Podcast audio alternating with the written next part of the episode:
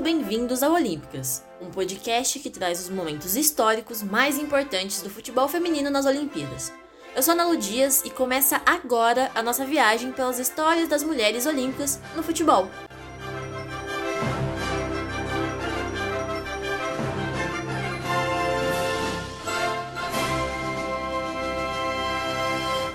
Para começar nossa viagem, nós vamos atravessar o mapa até a Austrália, mais especificamente em Sydney, no ano de 2000.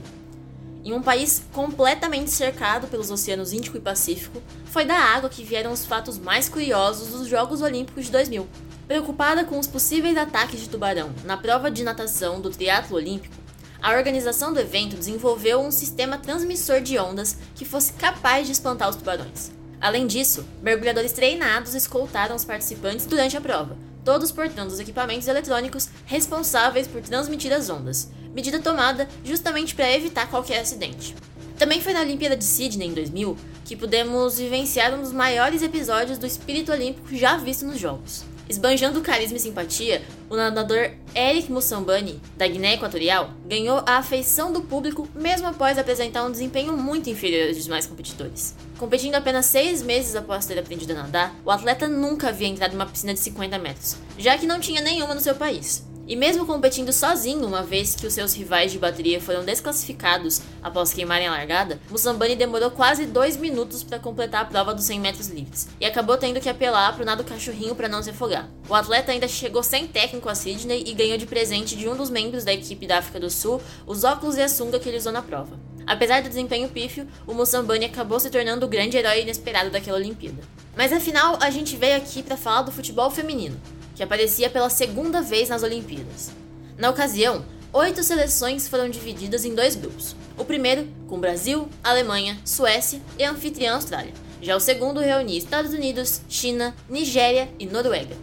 A nossa seleção, que contava com nomes históricos da modalidade, como a Cici, a Pretinha e a Formiga, teve um bom resultado na fase de grupos, vencendo duas das três partidas disputadas.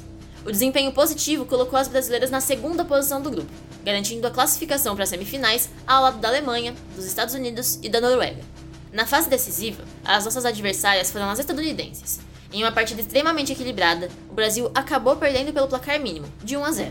Em mais uma disputa de quarto lugar, o Brasil voltou a enfrentar a Alemanha, a única equipe que havia derrotado a amarelinha na fase de grupos. O resultado foi de 2 a 0, e as brasileiras acabaram ficando novamente sem o bronze. A medalha não veio, mas a seleção estava mais uma vez entre as quatro melhores equipes da competição. Resultado que nos deixava novamente com um gostinho de quero mais, mas não por muito tempo. Mas voltando ao assunto, vamos falar da grande final e da disputa pelo ouro olímpico. As norueguesas e as estadunidenses foram as grandes protagonistas do último duelo do futebol feminino em Sydney na Olimpíada de 2000, e dessa vez não deu para as atuais campeãs. Em um jogo extremamente equilibrado, muito disputado e recheado de reviravoltas, a Noruega conquistou o lugar mais alto do pódio após uma virada na prorrogação por 3 a 2 sobre os Estados Unidos. As estadunidenses saíram na frente, logo aos 5 minutos do primeiro tempo, com um gol de Milbert. As norueguesas empataram ainda no primeiro tempo, aos 44 minutos, com um gol de Espeseth. A partida seguiu empatada até pouco depois dos 30 minutos do segundo tempo, quando Gulbrandsen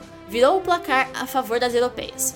2 a 1 e a medalha de ouro parecia ter um destino certo. Mas o futebol é sempre uma caixinha de surpresas. E a Milbert voltou a marcar, já nos acréscimos. Empate em 2 a 2 e a disputa iria para a prorrogação. E como se a medalha já tivesse um destino definido, Melgren marcou o quinto e último gol da partida, pouco depois de 10 minutos de prorrogação dando a vitória por 3 a 2 para as norueguesas e consagrando as europeias como campeãs olímpicas. No final das contas, a segunda aparição do futebol feminino nas Olimpíadas foi recheada de muita emoção e, claro, muito espetáculo. E nós voltamos a nos encontrar no próximo programa, dessa vez para falar dos Jogos Olímpicos de 2004, lá em Atenas.